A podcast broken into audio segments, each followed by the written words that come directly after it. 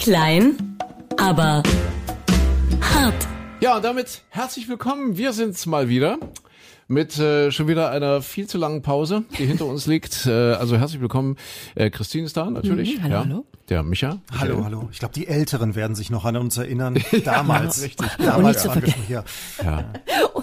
Unser Senior hätte ich fast gesagt. Nee, der André Ja. ist natürlich auch mit dabei. Guten Morgen, hallo. Oh, oh, ja, guten Morgen. Es ist jetzt tatsächlich noch äh, relativ früh am Tag, äh, äh, halb zehn. Wir sind in der Feiertagswoche. Heute ist der, was haben wir heute? Den, der, der fünfte, ne? 5. Der Oktober. fünf- Der 5. Oktober, ja, richtig, genau. Und ah, apropos, Was warte, warte, warte. Ich muss es noch einmal tun. Psst, wir müssen uns beeilen, weil ich muss die Leitung dann frei machen. Psst, pass auf. Der Herbstwind weht, der Drachen steht.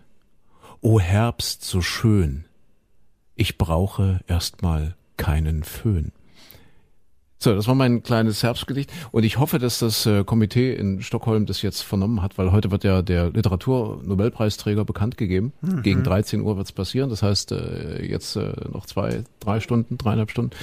Und vielleicht kommt das ja jetzt noch an dort oben, ja, bei der Akademie und die sagen sich, wow, irre. Wir werden ja auch in Schweden gern und viel gehört. Natürlich. Und, Ja. ja, Und das es hilft diesem ihr- Gedicht auch, wenn man Schwede ist und es nicht versteht. äh, Auch Ja. das, ja, ja, ich finde, das ist so international. Stimmt, ja, wollte auch ja. gerade sagen, Schwedisch übersetzen, mach Ja. mal lieber nicht, ne? Globalisierte Lyrik. Nee, also vielleicht ist es, man weiß es ja nie. Es gab ja schon viele Überraschungen beim Literaturnobelpreis und vielleicht wussten die bisher nichts. Und das wäre jetzt eine Nachnominierung, ja? Ja. Nachnominierski, wie man in äh, Schwedisch sagt, äh, bitte. und äh, vielleicht äh, registriert es ja jemand und wenn Stephen King nachher nicht ans Telefon geht, ich bin bereit, weil ich, ich würde dann die Leitung hier äh, schnell freimachen, dass ich erreichbar bin nachher. Du würdest auch hinfahren, um ihn abzuholen, ja?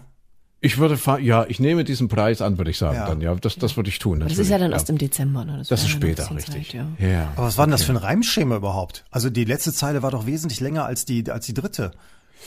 Äh, das war äh, im Grunde ein, ein schwedisches Quartett, nennt Ah, man ja, das. ja. Ein Quartett. Oder auch schwedisches Sonett, ja, wir, wir Experten, Ja, wir Literaturexperten. Und äh, ja, wenn ich euch das jetzt erkläre, das, man darf ja Lyrik nicht zerreden. Ach so, ja, ja. Also der Herbstwind weht, der Drachen steht, das, das steht ja im Grunde für sich. Ja. Und, und Herbst so schön, ich brauche erstmal keinen Föhn. Ja, das ist so, wenn, wenn man es AABB. Ja, AABB, Ist das, ne? äh, Weht schwedisches. und steht ja. AABB. Ja, ja, ja. aber, aber äh, silbenmäßig vom Rhythmus her war es ja, Ja. also so nett wäre ja, wenn es irgendwie sehr nett gewesen wäre.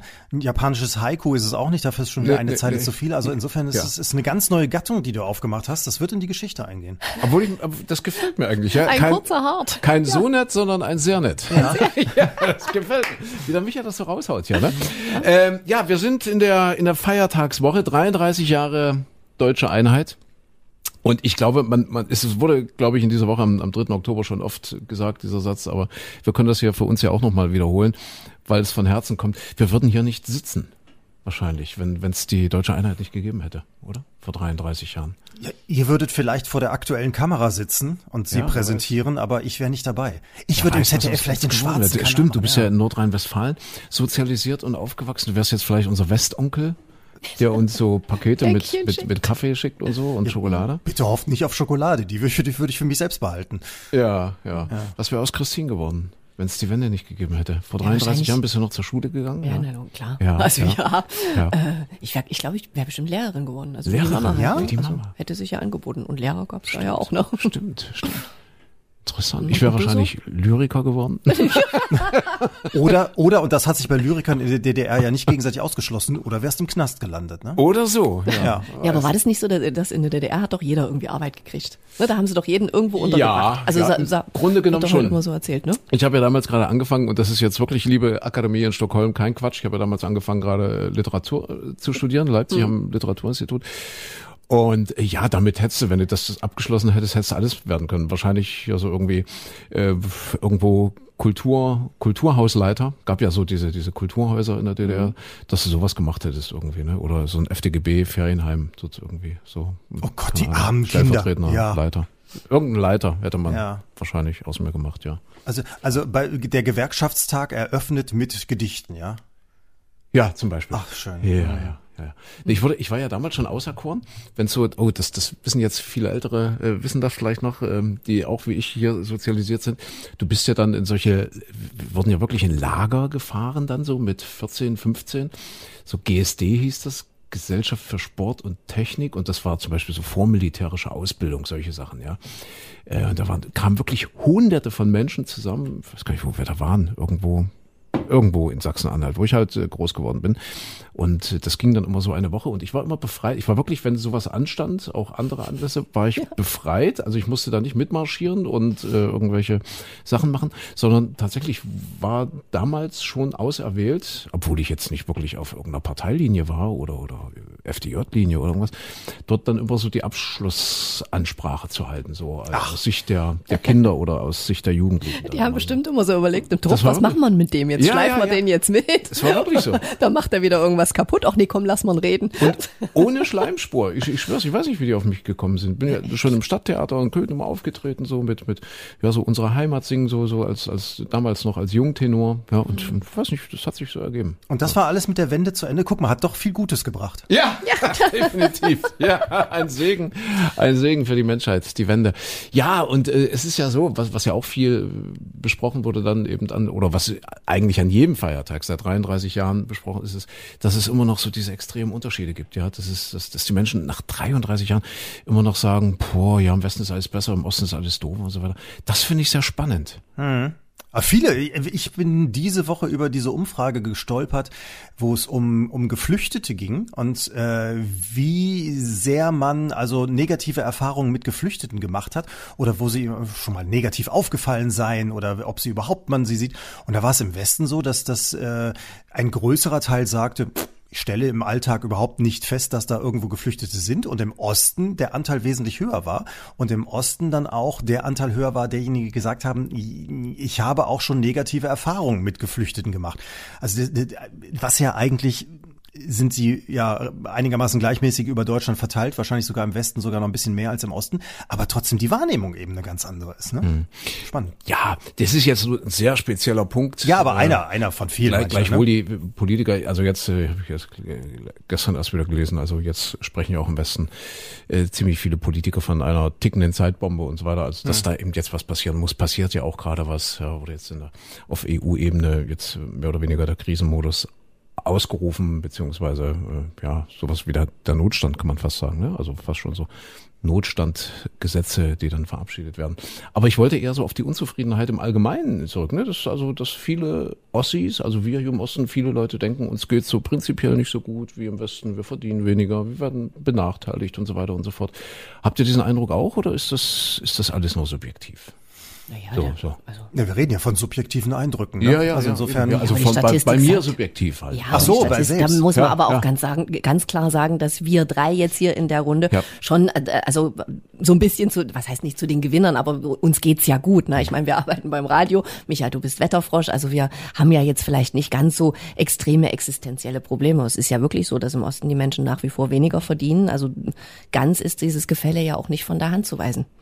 Und dass sich da manche ein bisschen abgehängt fühlen, ja. ja. Ähm, ja aber hat glaube, sicher auch seine Berechtigung. Im, Im, Wesentlichen geht's uns schon gut, geht's uns schon besser. Ich, ich denke, dass die, dass die Ursache vielleicht eher so im Vergleichen liegt und, und in der Ungerechtigkeit. Ich weiß nicht, ob euch äh, dieser Versuch mit den Kapuzineräffchen geläufig ist. Den haben Verhaltensforscher mal gemacht. Kennt ihr das? Nee zwei Kapuzineräffchen, das wirklich, das hat ein Holländer irgendwie, weiß jetzt nicht genau, wie der heißt, äh, die haben Folgendes gemacht, äh, Kapuzineräffchen wurden ähm, praktisch äh, so an, an Steine als Zahlungsmittel gewöhnt. Ne? Die sind ja sehr lernfähig, diese Kapuzineräffchen. Das heißt also, die, die, die haben zwei Äffchen gehabt, so in Käfigen, und dann hatten die einen Stein und immer wenn die, also die haben gelernt, einen Stein rauszugeben aus dem Käfig und haben dafür ein Stück Gurke bekommen. Ja, so, das haben die dann irgendwann ganz gut drauf gehabt. Dann hat man Folgendes gemacht: Man hat die Kapuzineräffchen in unterschiedliche Käfige gesperrt. Ja, selbes Prozedere: äh, Stein, Steine reingegeben. Ja, ein Stein vom Kapuzineräffchen wird rausgegeben. Dafür gibt es ein Stück Gurke. Hat wunderbar funktioniert, alles ganz harmonisch. Und dann äh, ist Folgendes passiert: Die haben in dem in dem einen Käfig, also dem einen Kapuzineräffchen, für den Stein keine Gurke gegeben, sondern eine Weintraube. Und Weintrauben sind für Kapuzineräffchen sowas wie großer Vanilleshake für uns oder oder was auch immer, keine Ahnung, Kaviar. War leckerer ja, als eine also langweilige Gurke. ja. Und ähm, das hat dann der, der weiterhin nur die Gurke bekommen hat, der hat das natürlich mitbekommen hat erstmal so untersucht, ob irgendwas mit seinen Steinen nicht in Ordnung ist, ob vielleicht, ob er irgendwas falsch macht oder so, bis er mitbekommen hat, nee, nee, das ist wirklich jetzt die, die Ungerechtigkeit wird jetzt tatsächlich so zur Anwendung gebracht. Mein, mein, mein Kumpel dort im, im Nachbarkäfig, der kriegt für seinen Stein eine Weintraube und ich krieg weiterhin nur die Gurke. Mhm. Und obwohl der bis dahin mit der Gurke sehr glücklich war und zufrieden, äh, nachdem der sieht oder gesehen hat, dass äh, das andere Kapuzineräffchen die Weintraube bekommt, hat er angefangen zu randalieren der hat dann wirklich angefangen mit Steinen zu werfen, so so nach den nach den äh, nach den Wärtern dort oder oder nach den Betreuern und hat dann irgendwann komplett das Arbeiten eingestellt. Also hat dann nichts mehr gemacht. Ja, also er hat sich ungerecht behandelt gefühlt, hat gesagt, das lasse ich mir nicht gefallen. Das ist total spannend. Also er war glücklich, so, so, so, solange beide die Gurke bekommen haben, war alles gut. Ja, hat er gesagt, ja, das ist jetzt so. Aber sobald einer bevorzugt wurde, äh, hat das Kapuzineräffchen gedacht, nö, und jetzt wer kriegt jetzt könnt ihr mich mal. Aber wer kriegt jetzt was Besseres? Die Ossis oder die Wessis? Das verstehe ich naja, nicht. Naja, die Ossis haben, glaube ich, das Gefühl, dass es den Wessis halt ein bisschen besser geht. Uns geht zwar auch sehr gut und das ist auch alles toll und natürlich war für 99,99 Prozent aller Ossis die, die Wende ein Segen und äh, vor 33 Jahren die Wiedervereinigung ein Segen. Aber es geht ihm eben nicht ganz so gut wie den Menschen im Westen nach wie vor. Und ich glaube, dieser Vergleich, der macht unglücklich. Aber ich, ja, das, das ist, glaube ich, aber beiderseitig, ne? Dass auch im Westen dann immer gedacht wird, ah, der Osten, da wird alles, da, da wurde investiert. Und wenn, wenn du jetzt als Westler, der du aus Duisburg-Marxloh kommst, äh, mal mitten nach Dresden oder Leipzig oder, oder auch Zwickau reinfährst, sagst du, boah, tolle Städte. Wie, wie sieht das hier aus? Und bei uns alles nur Schlaglöcher und, und äh, alles kaputt und marode. Umgekehrt kommst du ich sag mal, irgendwo aus der brandenburgischen Provinz und fährst dann nach Hamburg mitten rein oder nach München, sagst du das natürlich umgekehrt genauso. Also vielleicht ist das auch immer dieser, dieser Vergleich, dass wenn man mal woanders hinfährt, dann fährt man ja nicht in die Eifel aufs Land, als äh, Leipziger oder so mhm. und du fährst umgekehrt auch nicht als äh, Kölner mal äh, in die brandenburgische Provinz oder mitten nach Sachsen-Anhalt rein, sondern du bist ja dann eher in den in den Städten. Vielleicht ist das dann auch ja. immer dieser dieser Vergleich, der der beiderseitig hinkt, ne? Weil es ist ja. natürlich auf dem Land äh, in Rheinland-Pfalz ist es auch nicht überall ganz besonders toll und genauso umgekehrt äh, sieht es dann vielleicht mitten in Dresden, mitten in der Innenstadt äh, sehr viel nobler aus als eben im Vorort von von Duisburg, ne? Und das Gras ist halt beim Nachbarn ja. immer ein bisschen grüner. Wahrscheinlich, ne? Als das eigene. Apropos, weil du sagst, äh, man fährt jetzt als Leipziger irgendwo hin in die Eifel oder eben auch nicht in die Eifel. Reisen ist ja ein ganz spannendes Thema. Wir hatten letztens, es ist lange her, ich weiß, unser letzter Podcast, wir hatten über Zermatt und über das Matterhorn mhm. gesprochen und über meine Idee, äh, da eventuell mal hochzukrabbeln mit dem Kumpel, mit dem Erik. Liebe Grüße an der Stelle ähm, an den Erik.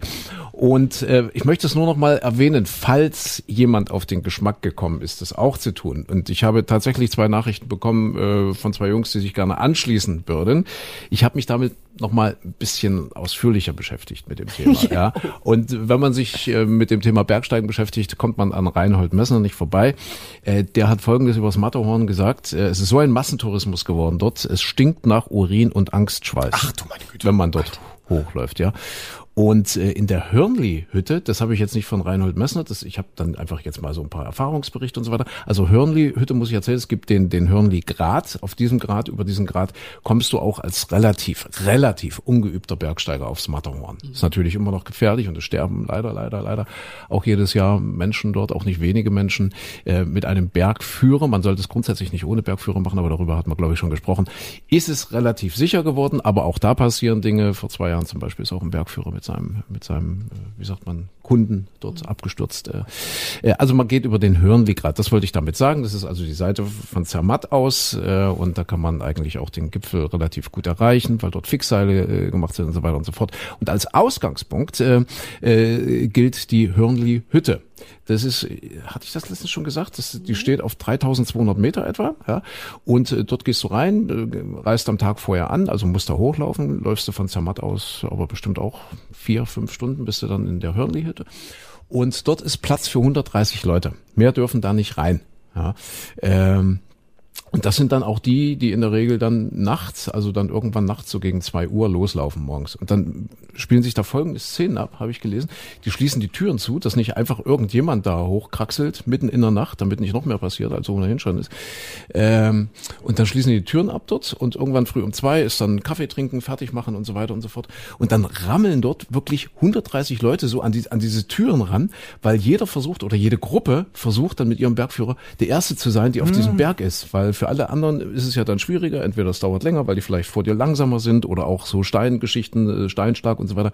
Also das muss unfassbar sein, wie dann 130 Menschen in so einer Berghütte versuchen, an die Ausgänge zu kommen und irgendwann kommt dann der Schließer, schließt die Türen auf und dann rammeln da 130 Menschen auf den, auf den Berg hoch, äh, mitten in der Nacht oder, oder zumindest am sehr, sehr frühen Morgen. Und da sind noch nicht die Menschen mitgezählt, die ohne Bergführer versuchen, den Gipfel zu erreichen. Es darf ja jeder auf diesen Berg, also ist ja nicht verboten und äh, gibt es auch ganz viele, die das auf eigene Faust probieren und die sind dann auch schon unterwegs. Also es muss das, das blanke Chaos sein.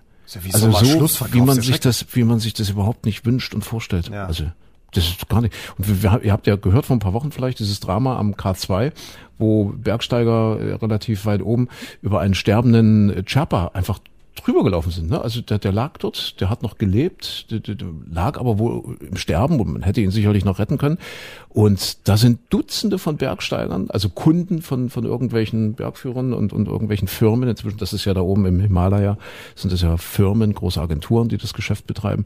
Die sind da einfach über den drüber gestiegen, weil die alle gedacht haben, ich, ich zahle ja 50.000 US-Dollar äh, für so einen Aufstieg. Äh, pff, das geht mich ja nichts an, wenn hier einer liegt und stirbt. Ne? Ich will jetzt meine Leistung. Ja, und, und genauso hat sich das dort am K2 abgespielt. Das wurde ja erwiesen, die haben ja da Filmaufnahmen und so weiter gemacht. Äh, also das ist schon makaber. Also es ist ein Aufstieg aufs Matterhorn kostet nicht so viel, es sind so anderthalb bis 2000 Euro etwa, wenn du die am Bergführer nimmst, was sehr zu empfehlen ist. Aber pff, es hat, glaube ich, mit dem Abenteuer und, und äh, mit, mit diesem einzigartigen Erlebnis, was man da sucht, nicht mal viel zu tun. Deswegen äh, muss ich sagen, äh, ich habe die Pläne erstmal zur Seite geschoben. Das, das, ja. das könnte, und, äh, ich meine, ja. du bist ja von uns dreien hier, also du bist, bist ja der, der Frühansager im Radio, du bist ja der Prominenteste, der, der bekannteste, der, der, der, der Prominenteste von uns. Ach Quatsch. Wie ist, wie ist deine Prominenz? Also die vom Matterhorn ist 1040 Meter, die Prominenz.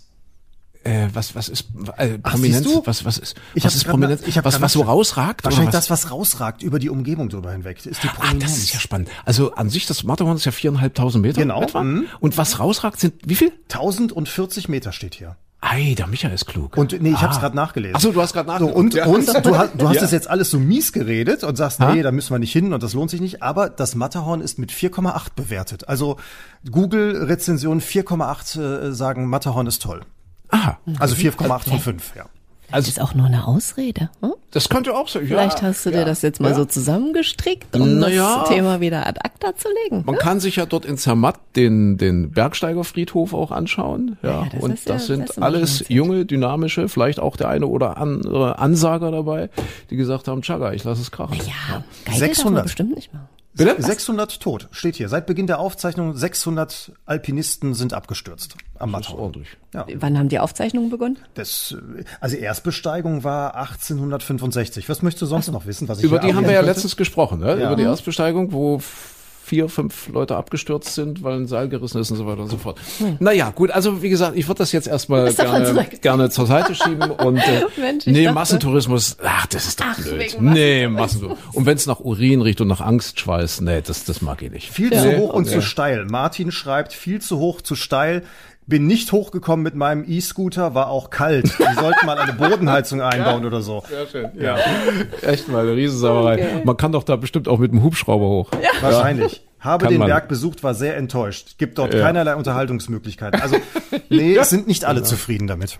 Ja, und auch keine Schnäppchen. Das hat man beim letzten Mal auch gesagt, diese, äh, diese Hütte, die sie dort mal hingestellt hatten für Verstehen Sie Spaß. Ach ja, ne? stimmt. Auf, auf, irgendwie auch auf diesem Grad, irgendwie auf knapp 4000 Meter, kurz vor dem Gipfel, hat man doch da, haben die mit dem Hubschrauber eine Hütte dort auf das Matterhorn gesetzt.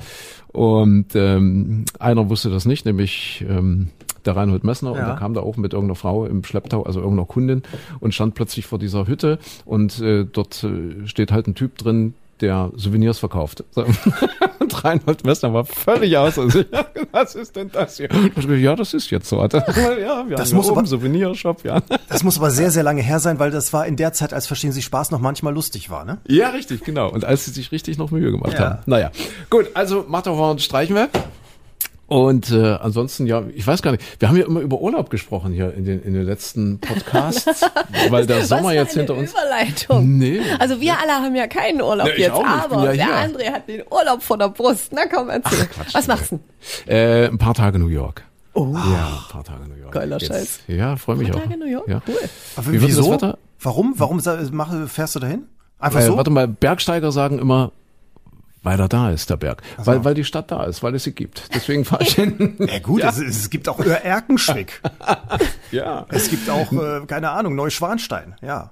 Du warst doch aber schon, ne? Also ich meine New York Marathon und so weiter. Ja, ja schon wir gemacht. sind ja dreimal den Marathon gelaufen dort, aber jetzt, ja, ich will es einfach noch mal sehen und äh, freue mich total drauf ja, wird bestimmt mhm. schön. Und ich, ich, muss sagen, hier Insider, äh, Insider wissen äh, für die wenigen Podder und Podderinnen, die es hier hören, man kann gerade echt günstig nach New York fliegen. Also äh, äh, wir zahlen pro Nase 450 äh, Euro für Hin- und Rückflug. Zusammen? 450, zus ja. vier, also, also für eine Person, ja. ja, ja. Aber 450 Euro. Das, das kriegst du manchmal nach Mallorca nicht. Ja? Und, und wirklich gute Flüge, also Direktflüge, äh, also hin und zurück. Also super, besser kann man es nicht machen. Hotels geht so, es ist, man, man muss vielleicht äh, jetzt, ja, die haben ja dort keine Herbstferien, kennen die ja zumindest, also weiß ich nicht, ob die Herbstferien kennen in den USA, keine Ahnung. Aber ich weiß, dass es äh, um den New York Marathon herum extrem teuer ist. Das hatte ich auch mal überlegt. Ja durch, ne? Bitte? Der, der nee, der ist am ersten Sonntag im November. Ach, November. Also der Stimmt, später. Der kommt noch. Der ja, du hast recht, ja. Genau.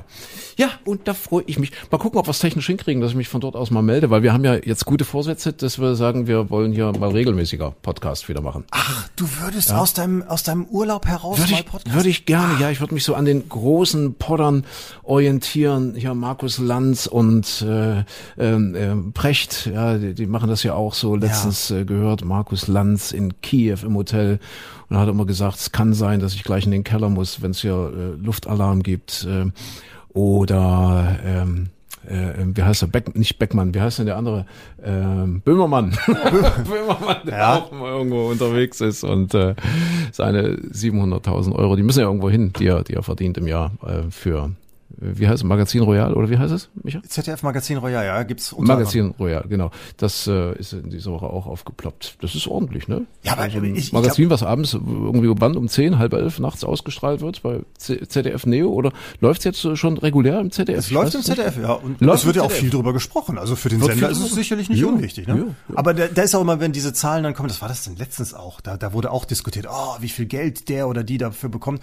Und dann wird immer äh, nicht ganz geklärt, äh, ist das für die Produktionsgesellschaft Gesellschaft, die ihnen gehört oder nur für ihre Moderation ja. und so? Das ist manchmal, genau. gerade die Bildzeitung ist da bei öffentlich-rechtlichen Sendern immer schön dabei zu sagen, oh, alles verschwendet. Nein, ne? es war nicht die Bild, es nee? war die, es war die ehrwürdige, ich meine, die Welt, die ah, Welt ja. oder die FAZ, weiß okay. ich nicht genau. Mhm. Ja, aber eine von beiden. Ja. ja, aber das ist vielleicht dann wie mit den Kapuzineräffchen. Ja, das muss, wir machen doch hier auch einen Podcast und und und eine Sendung. Ja, gut, aber das nochmal so am Rande. Ja, vielleicht, vielleicht kriegen wir das hin, dass ich mich da aus New York mal melde. Oh, ja? per Ferngespräch, toll. So, dann müssen wir noch was besprochen, äh, besprechen. Entschuldigung, klein aber hart. Ähm, es gibt Kritik an unserem Namen. Ja, und es gab die Anregung, dass wir uns umbenennen in klein und hart. Was, nicht was schlecht, ne? dazu? Ja. Nee, okay. Nicht schlecht. Klein, aber hart, das wäre Warum so, jetzt? Weil das so zotig ist, weil das so, so offenkundig zotig, klein, aber hart, weil das so, ja, das, als wir hier vor, vor 30, 40 Jahren angefangen haben mit diesem Podcast, da war das ja noch so ein bisschen, ne, ja, frivol und so. Was, aber, was? aber jetzt sind wir ja reifer geworden und, äh, Was ist denn da frivol? Was? Was ist denn Klein, da? aber hart, ja. Deswegen Ach so. Klein und hart. Was? So verstehst du das? Nicht ich. Nein, ich reagiere nur auf Kritik und wollte diese Kritik jetzt mit euch offen diskutieren, was ihr davon haltet. Ja, Christine hart, André hart, das passt ja hart, klein passt auch. Warum muss man klein, aber hart sagen und nicht klein und hart? Aber es ist doch genau dasselbe. Es ist, nee, wäre ja dann genauso nee, nee, nee, nee, nee, nee. Und nee, ist nee. verbindend, aber und in dieser heutigen Zeit, wo es so viel aber und entgegen äh, auseinanderdividierendes gibt, ist ein und doch so schön. Ich habe mal in einer Kirche gesessen. Es ist lange, lange her. Habe ich von meinem, habe ich von meinem Silvesterfest erzählt, dass ich äh, aus Versehen, da war ich noch Schüler, da hat mich ein Schulkamerad eingeladen und sagte, ja, willst du zu Silvester zu uns kommen? Und ich so, ja, hab nichts anderes vor, gerne. Und stellte dann fest, ich war einer von zweien, die eingeladen waren. Und das Ganze fand in einer evangelischen Freikirche statt. Erstmal mit, mhm. mit Gottesdienst und dann abends hinterher mit, mit Gebetskreisen. Also genau mein Ding. Ich war völlig richtig. Und da war die Hauptpredigt, ähm, ging um das göttliche Aber. Aha. Aber sprach, tralala, ich weiß nicht wer, gegen wen und wofür. Und es ging nur um Aber. Also gefühlte drei Stunden 18, es war eine Wirklichkeit natürlich irgendwie, weiß ich nicht, zehn Minuten oder sowas. Aber. Und der Herr sprach Aber. Und es war nur Aber. Deswegen, ich bin sehr dafür, das Aber abzulegen und ein Und draus zu machen. Mhm. Weil man mit Aber eine Aussage im Grunde immer relativiert gleich wieder, ja? Ja. Oder, schon. oder, oder ja sogar widerspricht. Ja, Natürlich. Sagt, ja. Äh, Christine ist äh, sehr, sehr hübsch, aber ja, also das ist ja, ja, stimmt. Ja. Aber Hübsch und ist, ist wiederum äh, bietet ganz völlig andere Möglichkeiten. Wobei ja. der Titel mir eher entgegenkommt. Da sagt jemand klein, klein, hm? aber hart. So, also das ist ja eigentlich das Klein, ist, ist erstmal das Positive und dann kommt ja. aber. Ja, hart, richtig, ne? genau. Ja. Aber klein und hart, ich glaube, also wollen wir das demokratisch beschließen? Wir müssten dann bloß mal gucken, dass wir das relativ schnell umgesetzt bekommen. Ihr müsstet klein dann aber, aber dann gäbe es ja einmal ja. klein und zweimal hart. Also ihr müsstet eigentlich sagen klein und hart und hart oder klein, klein das wird aber wieder sehr viel. Klein, klein und doppelhart. und hart, hart. ja, genau, zum Beispiel. Ja. Doppelhart, das gefällt ja, dir, ne? Sehr schön. Ähm, ich habe ein tolles Buch gelesen. Wir Ach. haben ja hier einen Anspruch und zwar, wir wollen ja auch ein bisschen kulturelle Orientierung geben. Entschuldigt, dass ich euch ja in eurer Frivolität und eurer Heiterkeit kurz unterbrechen muss. Und zwar, das ist jetzt wirklich ein ernstes Thema, was mir am Herzen liegt und ich möchte mit euch darüber sprechen, ganz kurz, wie ihr das seht. Äh, und zwar Christopher Clark, das ist ein Australier, so ein Historiker. Und der hat vor ein paar Jahren schon, ich bin jetzt zufällig drauf gestoßen, weil ich ich glaube auch, ach, das klingt jetzt so intellektuell, aber ich habe wirklich mal so ein bisschen Welt am Sonntag gelesen, so mal durchgeblättert und so im Fitnessstudio, wo ich so sitze und wenn man dann eben dort äh, so ein bisschen sich akklimatisiert nach dem Training, sitzt man da und blättert ein bisschen die Zeitung durch. Und äh, der Christopher Clark hat jetzt ein Buch geschrieben über die Revolution 1848 äh, ist wie gesagt ein Australier, spricht fließend Deutsch und hat sich mit der deutschen Geschichte wirklich sehr, sehr intensiv auseinandergesetzt, aber eben auch mit der europäischen Geschichte.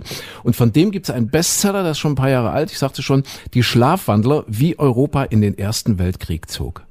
Und das ist so spannend, sage ich euch. Das ist so interessant, so, so, so geschichtlich, historisch. Ich meine, äh, wir haben ja jetzt äh, alle schon so ansatzweise mal gehört, ja, wir müssen aufpassen, dass wir jetzt nicht in den nächsten Weltkrieg schlittern, ja, mit diesem wirklich furchtbaren beknackten, beschissenen äh, Krieg dort in der Ukraine und, und was, was der Putin dort macht. Aber wenn man sich das jetzt mal äh, äh, durchliest, was da, was da passiert ist, auch vor 100 Jahren, vor mehr als 100 Jahren schon, dann kommt man, also ich war regelrecht erschrocken, dann kommt man nämlich zu der Erkenntnis, Geschichte wiederholt sich eben doch.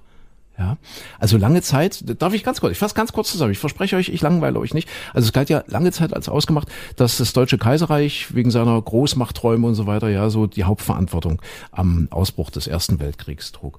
Und äh, dieser Christopher Clark, der hat das alles ein bisschen äh, differenziert und ganz minutiös untersucht und so weiter und so fort und äh, kommt zu folgendem Ergebnis und das finde ich jetzt total spannend. Serbien. Serbien ist ja Ausgangspunkt des Ersten Weltkriegs. Ja, ihr erinnert euch, 1914, 28. Juni, Attentat auf den österreichischen Thronfolger Erzog Ferdinand, ja, Erzog. Und ähm, Daraufhin hat ja Österreich dann praktisch äh, Serbien den Krieg erklärt. Und das war der Ausgangspunkt, der Anfang des, des Ersten Weltkriegs mit fast 20 Millionen Toten. Hinter diesem Attentat äh, auf diesen Thronfolger stand äh, der serbische Geheimdienst beziehungsweise so eine Geheimorganisation. Also es, äh, man muss davon ausgehen, dass es mit Wissen der, der serbischen Regierung passiert ist und so äh, äh, ähm, lässt sich das quasi zusammenfassen, dass Serbien äh, damals ähnlich wie heute die Ukraine ähm, geopolitisch ein relativ unauffälliges Land war. Und zwar in direkter Nachbarschaft zu Österreich-Ungarn. Ja, und zwischen diesen beiden, also dieser Großmacht Österreich-Ungarn und Serbien, diesem kleinen Land daneben, äh, haben eigentlich immer super gute Beziehungen äh, äh, bestanden. Ja, also die haben sich wirklich gut verstanden, die waren wirtschaftlich ganz eng verknüpft und so weiter, kulturell auch ganz viel. Ähm, dann gab's im Jahr 1903 in diesem Serbien, diesem relativ kleinen Serbien, einen Staatsstreich. Das heißt, der König wurde ermordet, äh, viele Regierungsmitglieder und so weiter. Das waren serbische Offiziere, die so ganz ultranationalistische Ideen hatten, die also Großserbien wollten und so weiter, ein bisschen sich vergrößern und so weiter.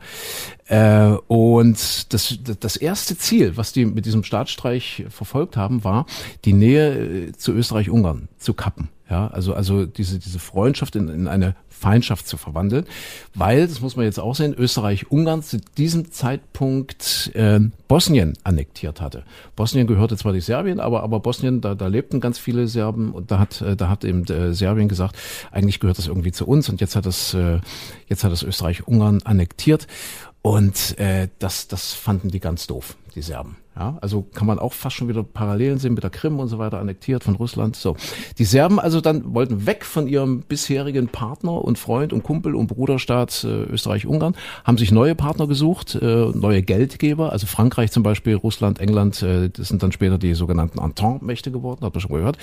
Äh, und von diesem Geld, was sie, von diesen Krediten hat sich Serbien aufgerüstet, ja, also vor allen Dingen äh, Waffen gekauft, ganz viel und so weiter und so fort. So, und die Reibung zwischen den einzigen Bruderstaaten, Serbien und Österreich, die wurden immer stärker und die, die Provokationen nahmen immer mehr zu. Und äh, ohne dass es die serbische Regierung offen aussprach, muss man davon ausgehen, äh, dass, das haben wohl auch Dokumente erwiesen, äh, dass man in Serbien wusste, wenn ein großer Krieg ausbricht in Europa, ja, wird, wird es irgendwie sich ergeben. Also das heißt nicht, dass die Serben diesen Krieg wollten, aber sie wussten, wenn es einen solchen großen Krieg geben würde, ja, also einen richtig gewaltigen Krieg, der ganz Europa erschüttern würde, dass äh, aus diesem Schmelzofen heraus dann ein neues Großserbien entstehen könnte. Sie wussten, dass das so im Grunde genommen ihre einzige Chance war, so ihre, ihre nationalistischen Träume tatsächlich verwirklicht zu sehen. Und dann kam eben das Attentat äh, mit dieser konspirativen geheimen Unterstützung der serbischen Regierung, also äh, wo man sich heute einig ist, und das schreibt eben äh, dieser Christopher Clark, dass es die serbische Regierung hätte verhindern können. Die wussten, dass das stattfinden würde, sie hätten es verhindern können, haben es aber nicht verhindert. Und äh, so ist der Erste Weltkrieg entstanden, äh, beziehungsweise so ging es dann los. Und äh, ja, am Ende muss man sagen, dass Serbien nach dem Ersten Weltkrieg tatsächlich seine, seine Ziele erreicht hat erstmal. Also es ist dann eben dieses Großserbien geworden. Österreich-Ungarn ist äh, kaputt gegangen, war, war kaputt. Äh, allerdings ein hoher Preis für die Serben, äh, mehr als eine Million Tote. Das heißt, das war der Staat, Serbien war der Staat, der die meisten, gemessen an der Bevölkerungszahl, die meisten äh, Toten zu beklagen hatten. Fast ein Viertel aller Serben kamen im Ersten Weltkrieg ums Leben. Aber sie hatten halt ihre Ziele nach dem Ersten Weltkrieg erreicht. Die aber bald wieder dahin waren. Ja, der Erste Weltkrieg, wir wissen, war ja die Vorbereitung des Zweiten Weltkrieges und so weiter und äh, dann Jugoslawien und dann äh, Sowjetunion und so weiter und so fort.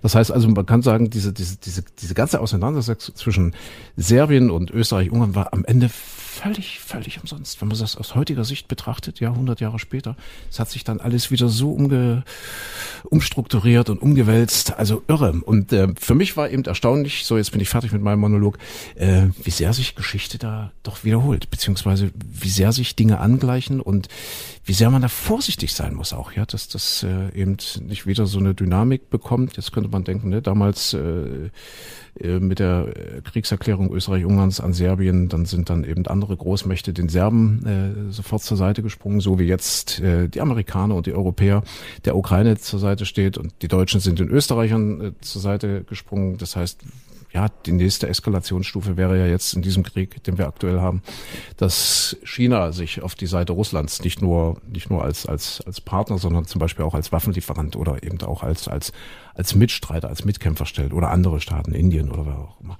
Ja, also das wollte ich nochmal sagen und äh, das hat mich sehr, sehr beeindruckt und äh, auch ein bisschen, pff, ja, verblüfft, wie sehr Geschichte sich da zum Teil wiederholt. Ich hoffe, ich habe euch nicht gelangweilt. Na, vor allem, wenn wir gerade aktuell nach Serbien schauen, ne?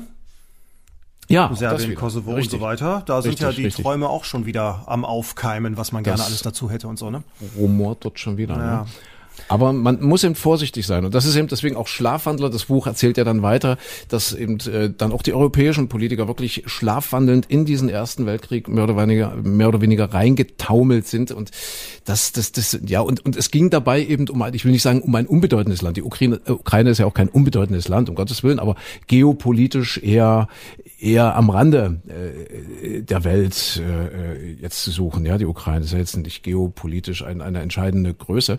Und trotzdem mischt dieses Land momentan die gesamte Geopolitik auf und äh, ist eben durchaus imstande, dass aus, aus dieser Situation was noch viel Schlimmeres wird. Und äh, nochmal, ich, das ist, war auch nie die Rede davon, dass Serbien jetzt, äh, jetzt als Parallele zur Ukraine diesen Krieg begonnen hat oder, oder, oder schuld war an diesem Krieg, aber zumindest äh, hätte man da viel verhindern können und zumindest hätte man politisch und diplomatisch äh, sehr viel vorsichtiger sein können und äh, hätte dann viel, viel, viel, viel Leid verhindert. Vielleicht nicht nur den ersten, sondern auch den zweiten Weltkrieg, der sich dann anschloss als Resultat des ersten. Ja, verrückt. Ja, ich finde, ich finde in der heutigen Zeit so auch diese, diese Strömung, wenn wir jetzt hier gerade bei der, bei der bei der kleinen Depression sind und, und bei den ganzen äh, negativen Einflüssen und man irgendwo das Licht suchen muss, warum, woran, an welcher Stelle kannst du vielleicht wieder besser werden. Ich finde auch so schwierig, dass ja im Prinzip jetzt auch gerade die Nationalstaaterei wieder so richtig losgeht. Also, wo ja. wir alle jetzt die letzten 30 Jahre immer so schön gesagt haben, ja, wir sind Europäer und äh, toll, dass das so funktioniert, dass wir über die Grenzen fahren können, dass wir vielleicht auch teilweise eine gemeinsame Währung haben und jetzt eigentlich so alle nach und nach wieder anfangen, also siehe Ungarn, siehe Polen, immer wieder zu sagen, nee, EU ist alles schlecht, die Deutschen sind sowieso äh, die aller, aller schlimmsten, egal was in Polen, egal was in Ungarn passiert, sind die Deutschen schuld, die machen, machen alles mies. Und dann auch bei uns natürlich, aber es ja auch äh, Bestrebungen gibt und, und einige politische Kräfte, die sagen, äh, das mit der Europäischen Union ist eine ganz schlechte Idee, wir müssen wieder für uns alleine äh, arbeiten, machen und tun. Und die EU hat uns nur Blödsinn gebracht und so, dass das jetzt alles sich wieder umkehrt, das, was ja. wir eigentlich gedacht haben, was man so die letzten 40, 50 Jahre sich erarbeitet hätte. Ne? Eine Rückentwicklung. Ja, eine, total. Ja, so dieses, wie du sagst, Nationalismus ist immer, da steckt auch immer so im Kern, steckt da auch immer äh, irgendwas Kriegerisches, irgendwas Aggressives drin, in jedem Nationalismus. Es ja, ist ein Aber. Jede, es ist, es ist ein Aber, richtig. Aber genau. in jeder nationalistischen Bewegung ist, ist irgendwo schon, schon, schon sowas Waberndes, wo man denkt, uh, hoffentlich geht das gut aus. Wir, wir haben das ja auch gesehen in der, in der Ukraine nach dem, nach dem Regierungswechsel 2014, dass man gesagt hat, also der erste Regierungschef dort, der Yatsenyuk, äh, der von den Armees dort eingesetzt wurde, wie man ja aus abgehörten Telefonaten weiß, der hat ja als erstes gesagt, wir bauen eine 2000 Kilometer lange Mauer zu Russland. Äh, dann hieß es, wir müssen, wir müssen äh, die, die russischstämmigen Menschen irgendwie aus dem Land kriegen. Und ach, also eben auch aus nationalistischen Beweggründen heraus, ja, und, und das, das führt ja dann immer weiter, das, was, was natürlich die Russen nicht äh, von irgendeiner Schuld freispricht. Aber du hast vollkommen recht, überall da, wo Nationalismus aufkommt, ich finde das auch so, so, so, so rückständig, ja, ja. also, weil ich felsenfest daran glaube, in äh, 20, 30, 40 Generationen, vielleicht dauert es auch gar nicht so lange, wenn die Menschheit überhaupt noch die Chance hat, so lange zu existieren, dann, dann wird es keine Länder mehr geben, dann wird es keine Grenzen mehr geben. Es wird einen einzigen großen Planeten geben mit, mit, mit, mit einer Weltregierung. Sicherlich werden kulturelle äh, Geschichten äh, so verteilt auf die, die Territorien, die, die werden noch existieren, also kulturelle Unterschiede, das wird man sicherlich auch pflegen und das ist ja auch wichtig.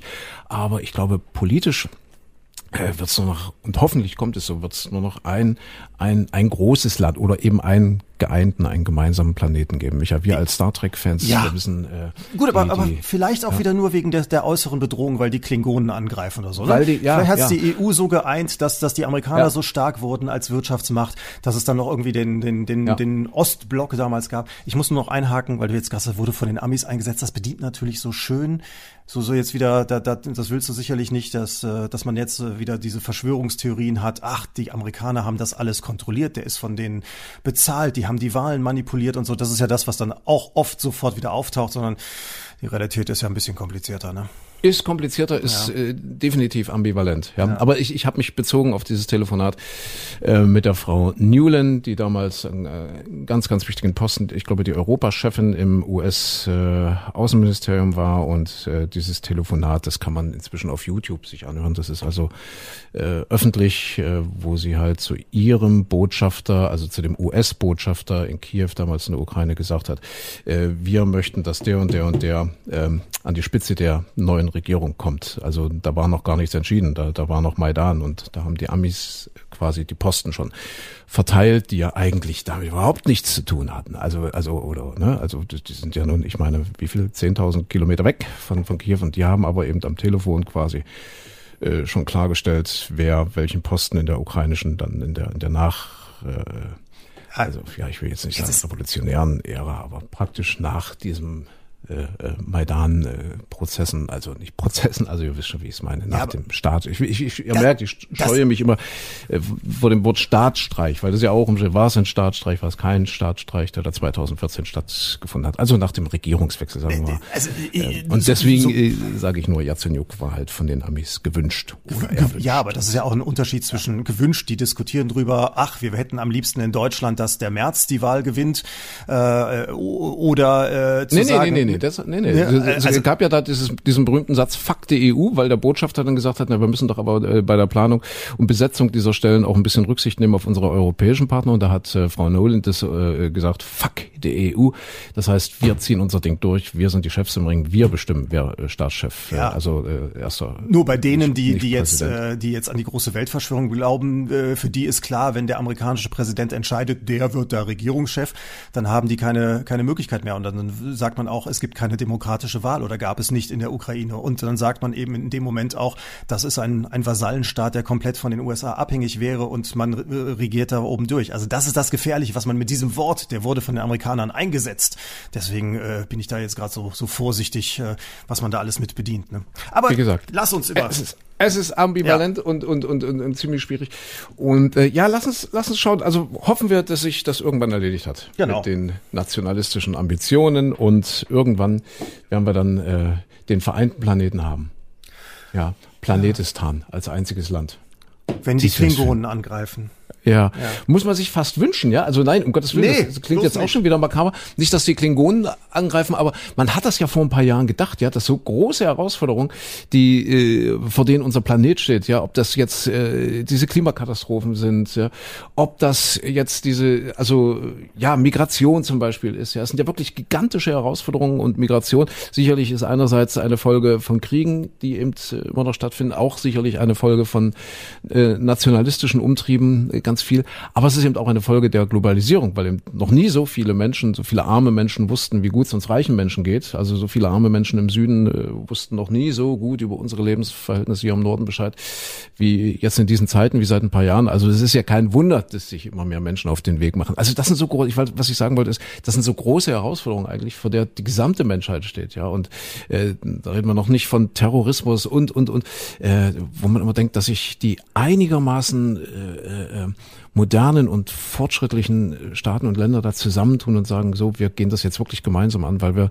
ganz andere Probleme haben äh, als, als irgendwelche äh, nationalistischen Erwägungen in, der Ukraine oder in Russland oder wo auch immer auf der Welt. Aber das, äh, da ist aber das ist einfach menschlich. Es, es funktioniert ja schon nicht im Kleinen. Mach mal auf einer Straße, äh, wo es, weiß ich nicht, fünf Anwohner gibt, alles Eigentümer, beschließ mal, ob man da die Hecke schneidet oder nicht. Da hat doch jeder seine eigenen Interessen. Der sagt, nee, das Geld für den Gärtner will ich nicht ausgeben. Der nächste sagt, ich möchte eine Bio-Wiese haben.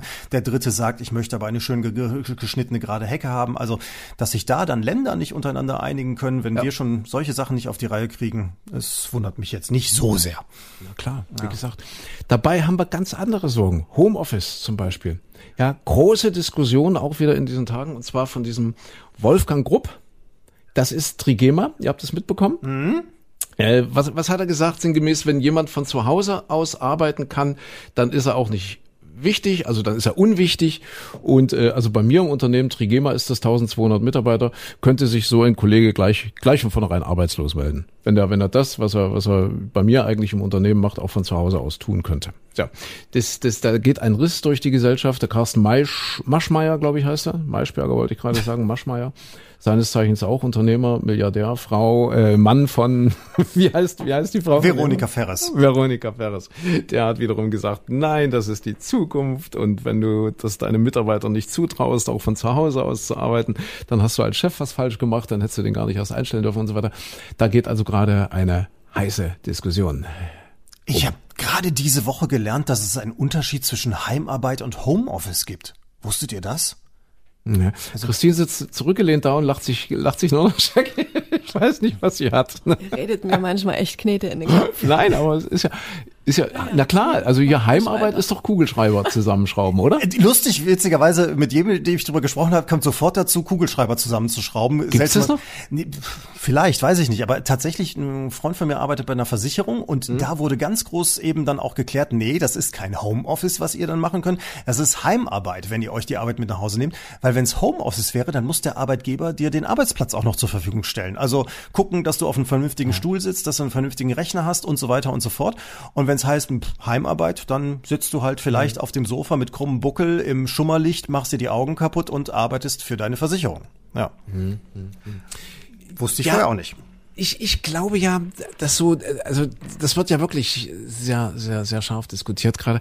Ich glaube, da sind wir wieder bei der Ost-West-Problematik, die wir am Anfang hatten. Also jetzt hier mit unseren Kapuzineräffchen. Ja, man sieht ja da jetzt auch immer wieder so, keine Ahnung, äh, in den sozialen ähm, Netzwerken, äh, dass man über so, so, so ein armer alter Mensch liegt da im Bett irgendwo und und äh, dann haben die da ein Schild aufgestellt. Leider keine Betreuung, bin im Homeoffice, dein dein Pfleger oder eine Feuerwehr, die irgendwo äh, auf dem Marktplatz steht und und da steht auch ein Schild drin. Äh, wir sind äh, die Feuerwehrleute sind alle im Homeoffice. Äh, der Schlüssel für das Auto, wenn es bei dir brennen sollte, äh, ist im Rathaus zur Abholung bereit. Und solche Sachen. Ja, also dass dass eben die Menschen, äh, die eben nicht Homeoffice machen können, also auf gar keinen Fall und wo das auch gar nicht denkbar ist, dass die jetzt anfangen, wie das Kapuzineräffchen äh, auf auf die Weintraube, dass die anfangen, so ein bisschen vielleicht äh, auch neidisch auf die Menschen zu gucken, die das theoretisch können und auch machen, dieses Homeoffice, ne? Und dass dann eben wieder so ein Riss durch die Gesellschaft geht. Ne? Dass sie sagen, ja, wenn, wenn ihr, wie, wie, wie kommt ihr denn dazu, ähm,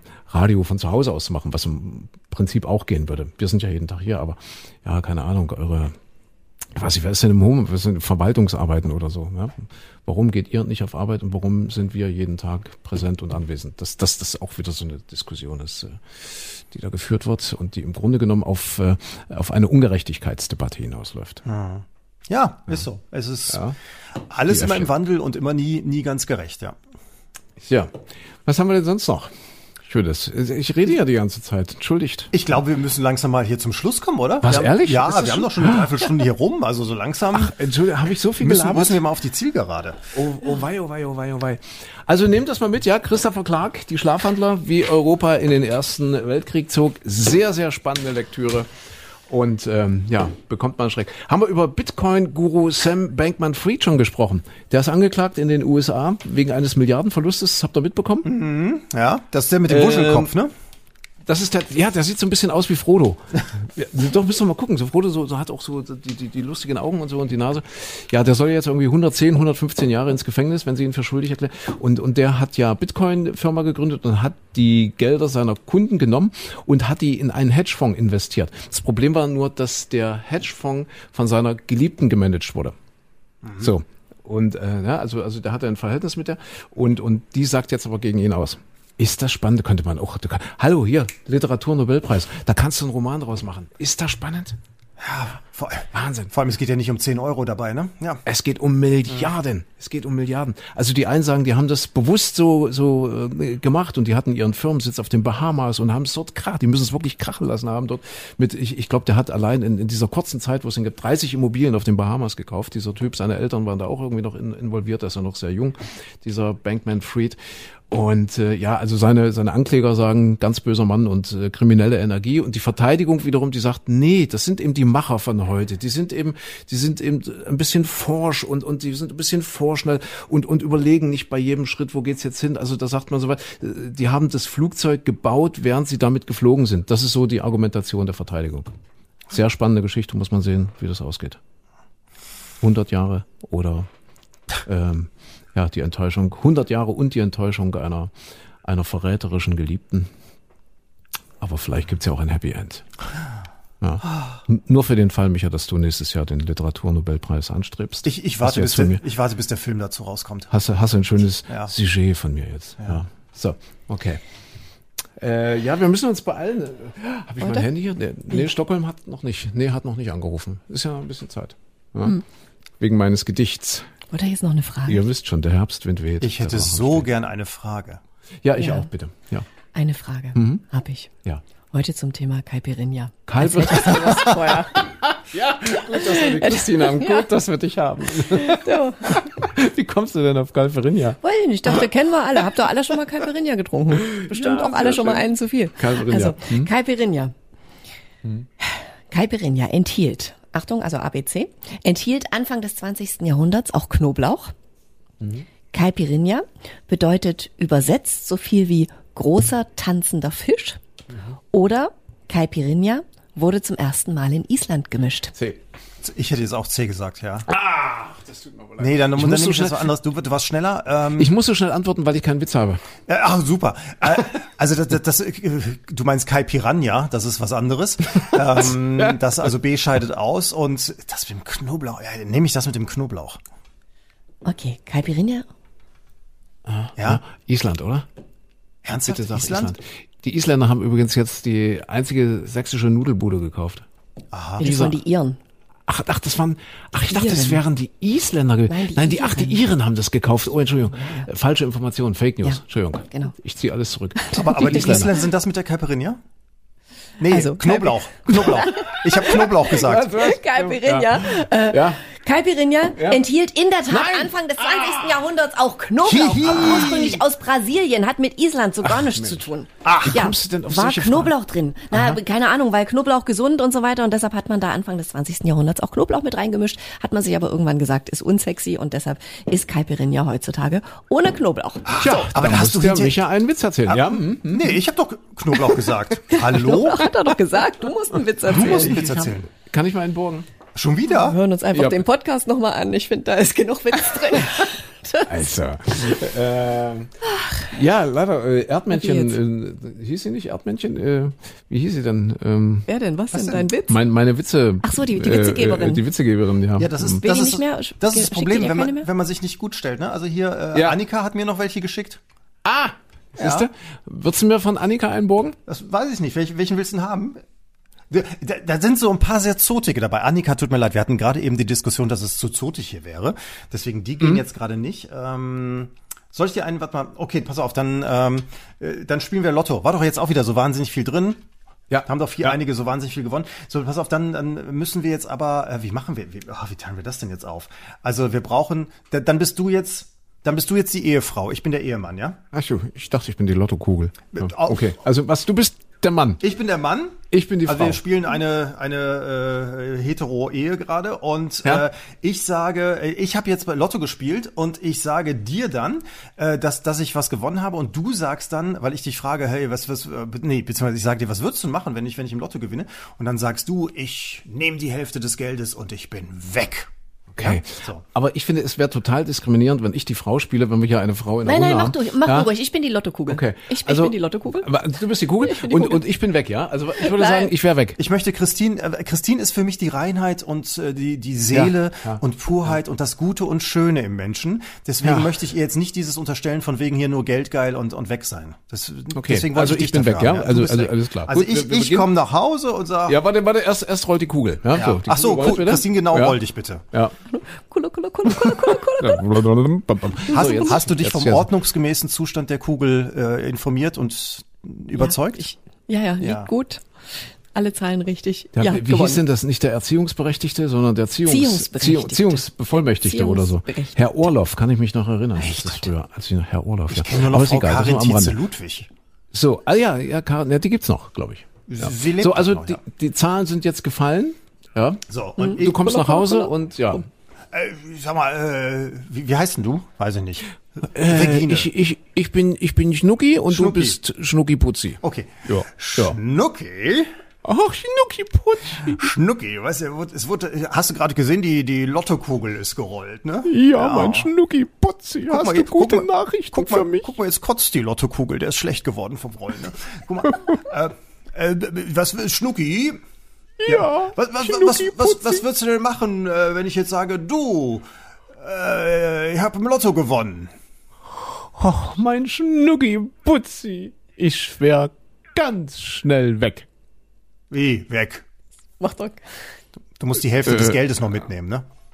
Sonst Was? macht's doch keinen Sinn. Wieso sollst du weg sein, wenn Ich denke, der ich soll weg gewinnt? sein. Na, aber mit Ach der. Hälfte des Geldes. Ach so, mit der Hälfte du, des- Du musst ja. jetzt sagen, ich würde die Hälfte nehmen und wäre ganz Ah schnell ja, weg. ah ja, ich, ich, ich, ich würde die Hälfte des Geldes nehmen, Schnucki Putzi. Und dann wär ich ganz schnell weg. Ernsthaft? Wirklich? Jo. Hm. Hier sind deine sechs Euro. Tschüss.